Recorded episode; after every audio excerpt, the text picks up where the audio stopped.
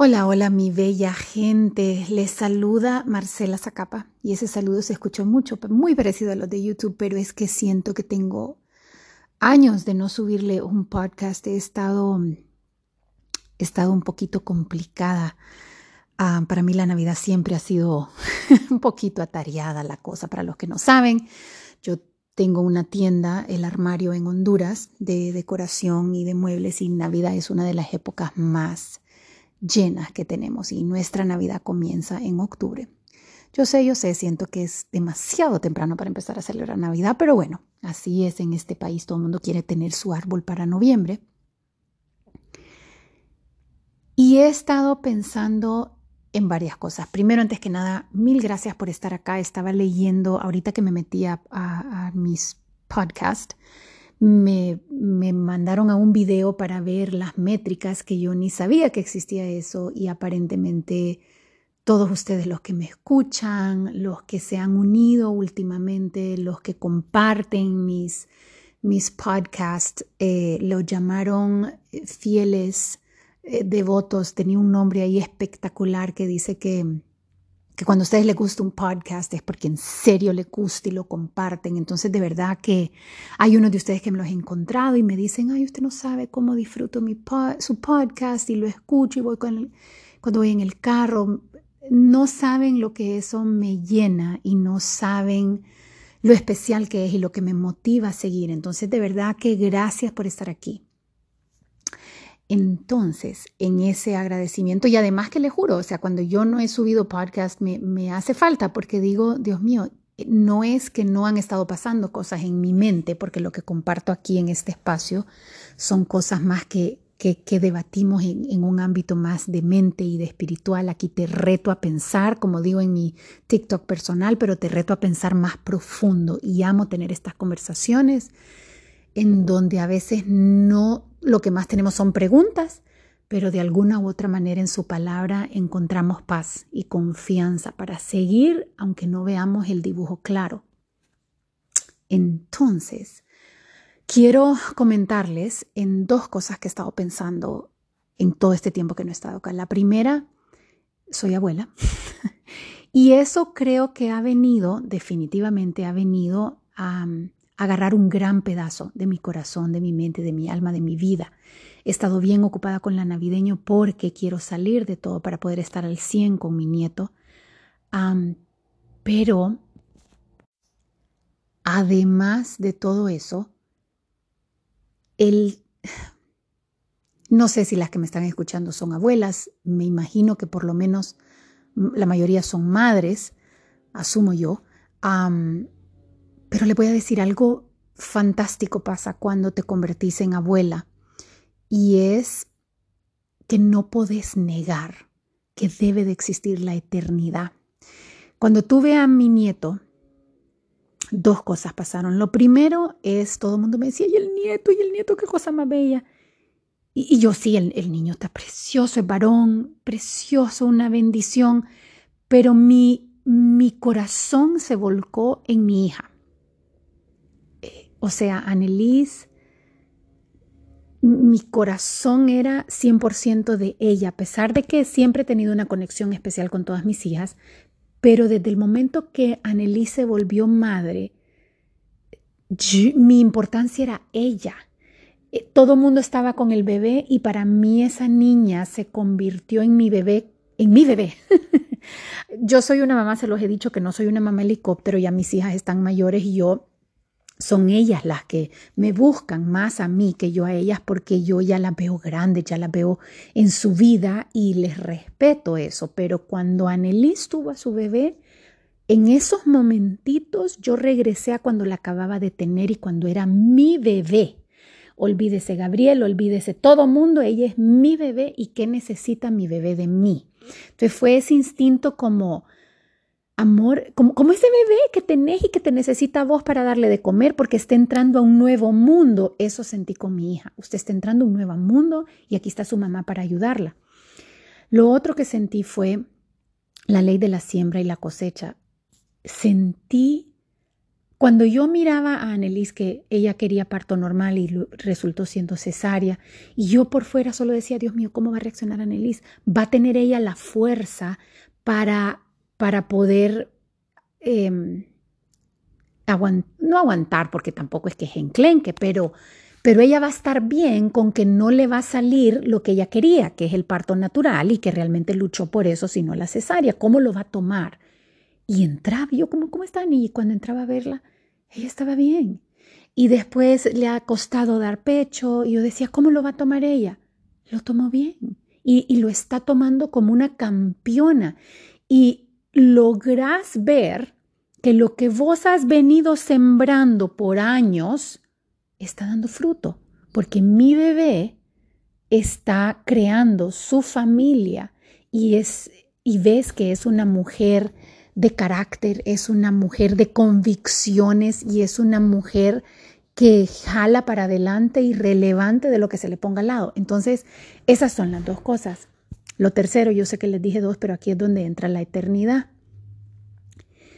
Tener un nieto y ver que, que ese bebé tiene características de Mike, porque en serio que salió igualito al abuelo, a mi esposo, Vos decís, qué increíble. Una vez me preguntaron en una entrevista qué se, se sentía ser mamá y yo decía, ser mamá es la prueba fehaciente de que la eternidad existe porque ves en tu hijo características tuyas, ves cosas de tu personalidad, cosas físicas que vos decís, Dios mío, este niño o esta niña eh, va a seguir viviendo y en lo que viva me va a representar a mí porque es que verme a mí.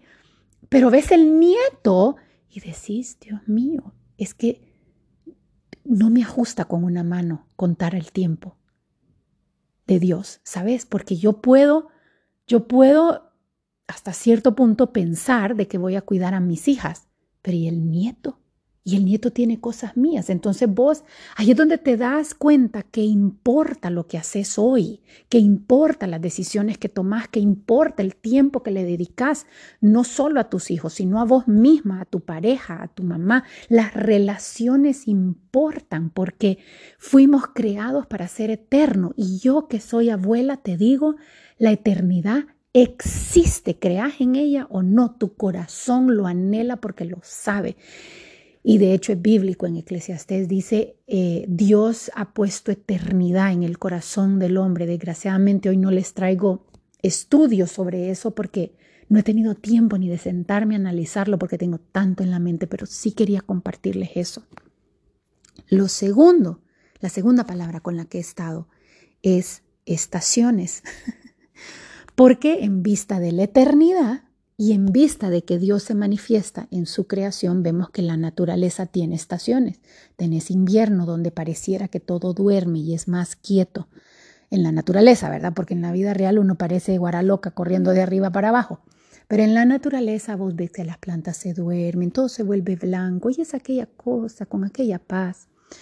luego tenés el verano, que es cuando las cosas son más, ¿verdad? Y, etcétera. Les comencé este podcast diciendo que para mí la Navidad tengo 25 años en que la Navidad siempre ha sido de todo menos de Cristo.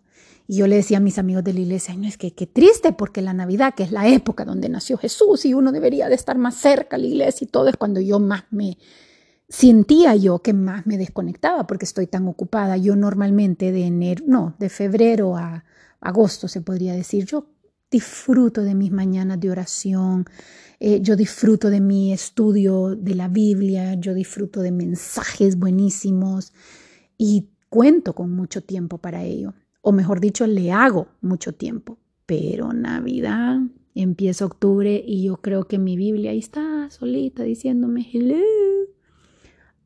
y de verdad que mi mente no da. Y aunque me siente, porque sí sigo la disciplina de sentarme ante Dios, eh, no, no, o sea, estoy pensando en las 30 mil cosas que hay que hacer y no logro conectarme. Y normalmente hace dos, tres años atrás siempre me he sentido un poco culpable, ¿sabes? Como qué barbaridad, Señor, y la mera Navidad, y yo no tengo tiempo y no te he dado tiempo, porque mentiras que uno no tiene tiempo. Porque no es que no tenés tiempo, es que no lo tenés como prioridad. Y en efecto, he tenido otras prioridades, hay cosas que urgen, no son mías, son de clientes, en fin. Pero este año, tal vez la madurez que ya tengo 50 o no sé, pero este año, a pesar de que igual no he tenido el tiempo, no me he logrado conectar, lo he sentido distinto. Porque sí me he sentido conectada, muy conectada a Dios. Y me he sentido, esto es lo interesante, a pesar de que no he estado en mi cuarto a solas con la Biblia en mano, escuchando música de alabanza y después leyendo algo bíblico y después meditando en él y después meditando en mi día, a pesar de que no, es, no he hecho eso así exactamente, sí he sentido que he hecho eso, lo mismo, de otras maneras. No sé si me explico. He estado empezando, a pesar de que yo sé que todo esa alabanza, no solo cuando estás cantando, sino tu trabajo es una forma de alabanza, criar a tus hijos es una forma de alabanza, cuidar tu casa es una manera que poder glorificar a Dios. Estar en un momento a solas, descansando, tomándote un café, viendo la naturaleza sin hacer absolutamente nada, es una manera que podés estar glorificando a Dios, alabando a Dios. No lo había vivido, creo yo, hasta este año, porque a pesar de que no he estado leyendo la Biblia ni, ni haciendo todo eso tan profundo, sí siento que he estado alabando a Dios. Sí siento que he estado conectando de esa manera profunda con Dios sin ser tan profunda.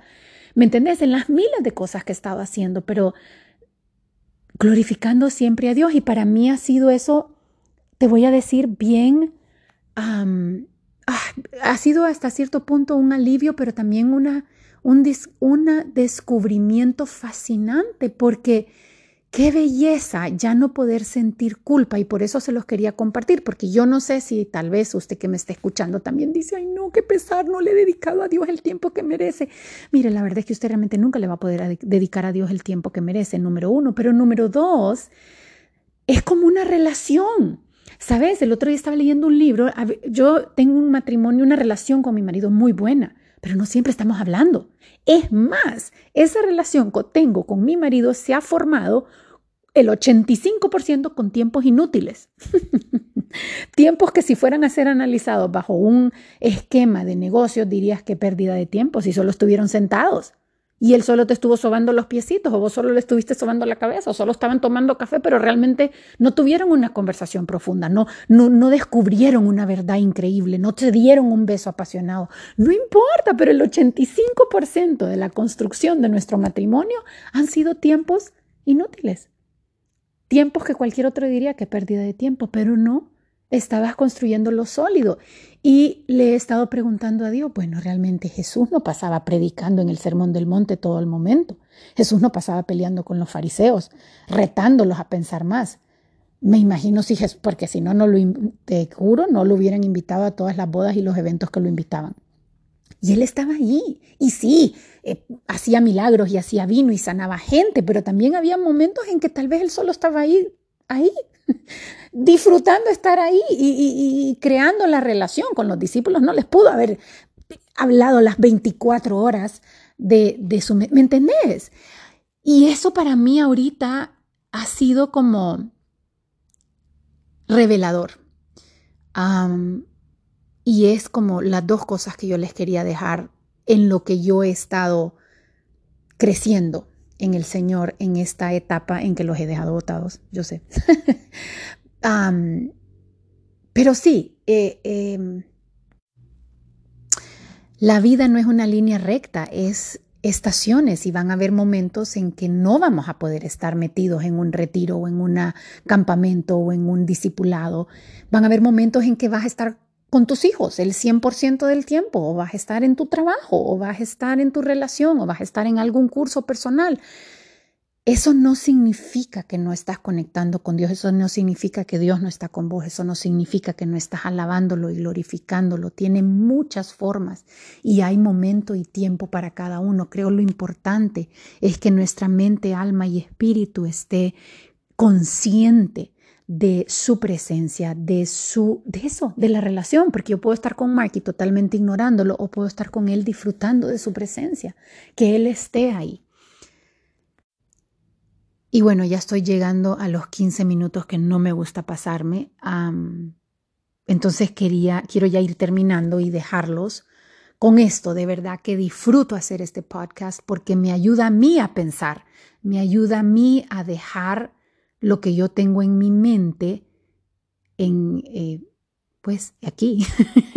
y a veces cuando me siento triste o lo que sea, pongo mi propio podcast y digo, ve, qué bueno estuvo eso y me recuerdo lo que yo pensé.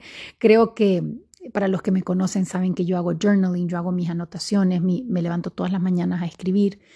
Em, y es importante, de verdad, ustedes, ahorita que, estamos celebrando Navidad, y creo que Navidad por eso lo hace tan, es tan especial, porque tenemos esos recordatorios de lo que es importante realmente en esta vida, en, nuestro alrededor, los nacimientos, las coronas, los relojes, que ahora estoy usando relojes para acordarme de que el tiempo es limitado em, y solo Dios es el dueño de nuestra, de nuestra to-do list. Pero todos esos recordatorios son importantes porque nos apuntan hacia la eternidad, que al final es a eso a lo que vamos y es para eso que vivimos. Entonces los quiero mucho, quiero, eh, gracias por, por, estar aquí y gracias por, por, pues por entender cuando no lo estoy, porque hacer un podcast no es un TikTok, no es un minuto, no es, hay un pensamiento de dos, tres segundos, no.